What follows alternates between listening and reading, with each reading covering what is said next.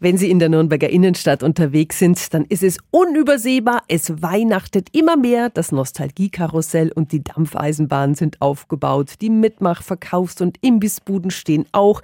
Die Nürnberger Kinderweihnacht, die ist bereit.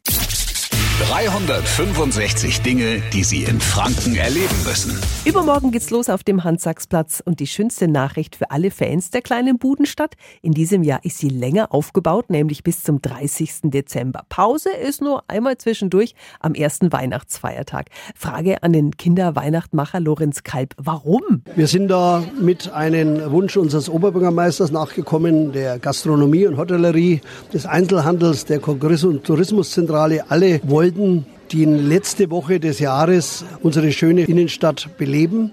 Gerade am zweiten Weihnachtsfeiertag oder in den Tagen danach, zwischen den Jahren, weiß man ja doch nicht oft, wo man hin soll. Und jetzt haben die Familien einen schönen Anlaufpunkt. Und alles ist heuer noch ein bisschen schöner, denn nach mehr als 20 Jahren wurden die Buden alle renoviert und strahlen in neuem Glanz. Was gibt's denn alles für Angebote? Es gibt natürlich die klassischen Mitmachbuden, das Seifenstempeln, das Kerzenziehen, die Knöpfe, die man mit Stoff bezieht und natürlich die Bäckerei die Kinderpost, die Sandbilder und natürlich das Haus des Nikolauses, wo man Audienz beim Nikolaus kriegt. Aber das absolute Highlight wird immer bleiben, das Doppelstockkarussell, das in der Mitte steht und wirklich alles überragt. Also ein Riesenspaß, nicht nur für klein, auch für groß. Übermorgen beginnt die Nürnberger Kinderweihnacht. Die Infos sind nochmal auf radiof.de.